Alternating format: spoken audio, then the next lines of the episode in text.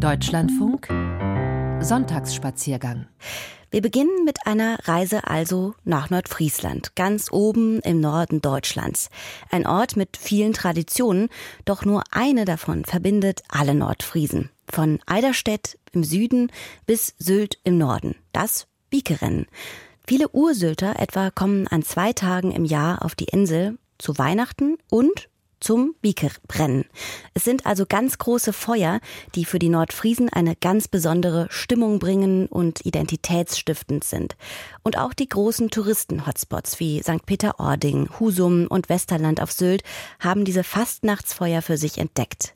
Doch wirklich spannend sind die Traditionen dann auch auf den Dörfern. Annika Jensen hat für uns Föhr besucht und sich umgehört, wie die Insulaner sich auf das Jahresereignis vorbereiten. Im Winter ist Nordfriesland unbarmherzig, auch im Februar. An vielen Tagen schüttelt der Wind einen durch und brüllt über das Land. Regen und Schnee peitschen schmerzhaft ins Gesicht. Wenn es dunkel wird, wirkt der nördlichste Landkreis Deutschlands dann fast schon mystisch. Jedes Jahr am 21. Februar kommt es an vielen Orten auf den Inseln und an der Küste ausgerechnet dann zu einem bedeutenden Outdoor-Event. Eines, das dieses Mystische noch mystischer macht. Es brennen vielerorts gigantische Feuer, mehrere Meter hoch. Und erst, wenn es richtig schön dunkel ist. Sie nennen sich Biekefeuer und sie sind identitätsstiftend für die Nordfriesen. Jedes Kind kennt sie und freut sich das ganze Jahr drauf. Elise? Und letzte Tiden halt immer die Klappe, wie wir alle freut sich noch ein Tannenbaum es ist Anfang Februar, ein Freitagvormittag in der Grundschule für Land in Süderende im Westen der Insel. Im Friesischunterricht spricht Enken Tolund mit ihren zehnjährigen Schülerinnen und Schülern über die Tradition.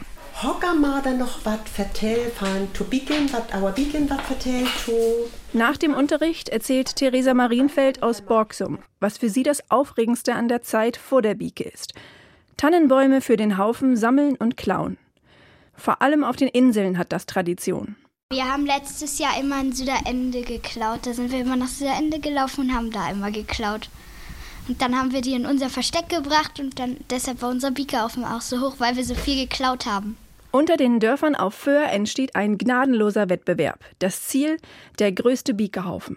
Wenige Wochen vor dem Biekebrennen werden die Bäume aus den Verstecken geholt und zum Haufen gebracht. Damit dort Diebe keine Chance haben oder Gott bewahre Neider den Haufen gar verfrüht anzünden, wachen die Kinder vor den Haufen. Stundenlang sitzen sie dort. Doch nicht immer hilft das, erzählt Theresa. Bei uns wurde der gestern Abend um elf nochmal angezündet, einfach so. Also das wurde von jemandem angezündet, wahrscheinlich aus einem anderen Dorf. Unser war nämlich der größte Biekehaufen. Und das wurde dann angezündet, jetzt ist er nur noch halb so groß.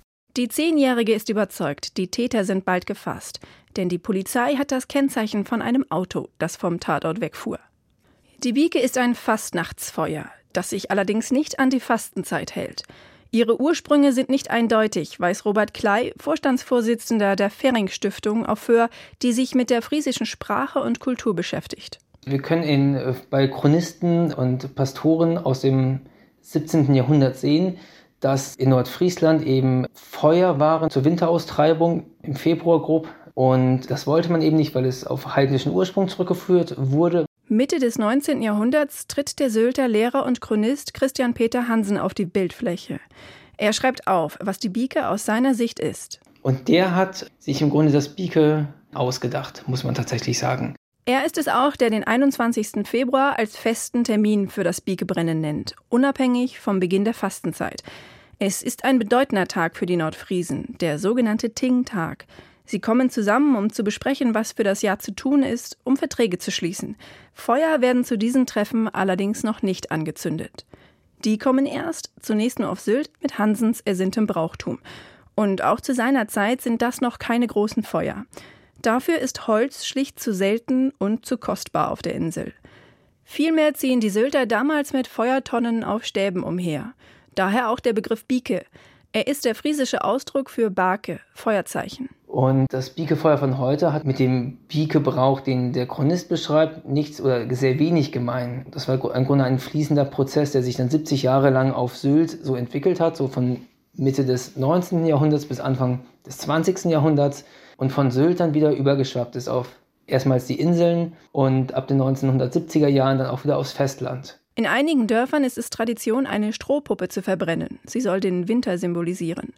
Während in den Dörfern, auf den Inseln und dem Festland noch heute eher für sich gefeiert wird, Tee und Glühwein in der Thermoskanne mitgebracht wird, stehen in den größeren touristisch geprägten Orten mittlerweile Wurststände und Bierwagen bereit und Spielmannszüge sorgen für Rhythmus. Die Kinder in der Grundschule in Süderende auf Föhr erzählen von einer weiteren Tradition. In anderen Dörfern, da macht man noch, da macht man seine Hände ganz schwarz mit der Asche und dann kommt man von hinten und er macht so ins Gesicht, dass die dann ganz schwarz werden. Und das ist auch so eine Tradition in manchen Dörfern. Ja, dann hat man auch ein bisschen mehr Biegefieber und so. Und dann, ja. Das ist und dann rennt man schnell weg, weil bevor die es noch sehen. Man macht es auch bei fremden Leuten oder so. Ja, einfach mal so ins Gesicht ein bisschen Asche und so schmieren. Damit er später schön stinkt. Ja. Christoph Schmidt, Leiter des Nordfriesk-Instituts in Bredstedt auf dem Festland, betont, dass das Biekebrennen auf dem Festland ab den 1970er Jahren eine so hohe Bedeutung bekommen konnte, hat auch seine Gründe in Entwicklungen 20 Jahre vorher. In der friesischsprachigen Gemeinschaft gab es eine neue Sinnsuche, eine Art Aufbruchsbewegung, ein Absetzen auch von der Ideologie des Dritten Reiches, auch von allen Deutschen, in der Hoffnung, dass friesische Identität wieder neu blühen könnte, dass auch die friesische Sprache eine größere Bedeutung bekommen möge. Zum Ausdruck kommt diese Stimmung in dem Bikesung, einem Lied, das für viele Nordfriesen zur Bike einfach dazugehört. Getextet hatte es der erste Leiter des Nordfriesischen Instituts, Tams Jürgensen, 1974. Darin heißt es unter anderem: Kommt, wir wollen hier ein Feuer machen, lasst uns die Geister vertreiben. Die Geister von früher wollen wir verjagen, wir wollen die Geister vertreiben. Hinaus in die Nacht senden wir die Geister, eine Bieke so hell wie der Tag wollen wir entzünden. Kommen sie einzeln oder in großer Zahl, wir wollen die Geister vertreiben. Wir treiben sie davon und hinaus in das Dunkle, friesisch wollen wir sein und bleiben. Kam jut we wannen il her morgen, Lädes der Trolle verdreven. Da Trolle von ihr te zwei wann verjorge, Öt ön in Nacht, da Trolle visinje, Lädes der Trolle verdreven. En biken zu hell, as e dei wann vi tinje. Vi wann der Trolle verdreven. Die Wunder will locke öt dabei, wand auer so Köln noch as. Ham verdrive Doktoren wie ei, die Urs kam säker en was. Hoe heeft het ma en hinjen lukke? Let is dat trolle wat een manning. Wie man dat trolle verdreven.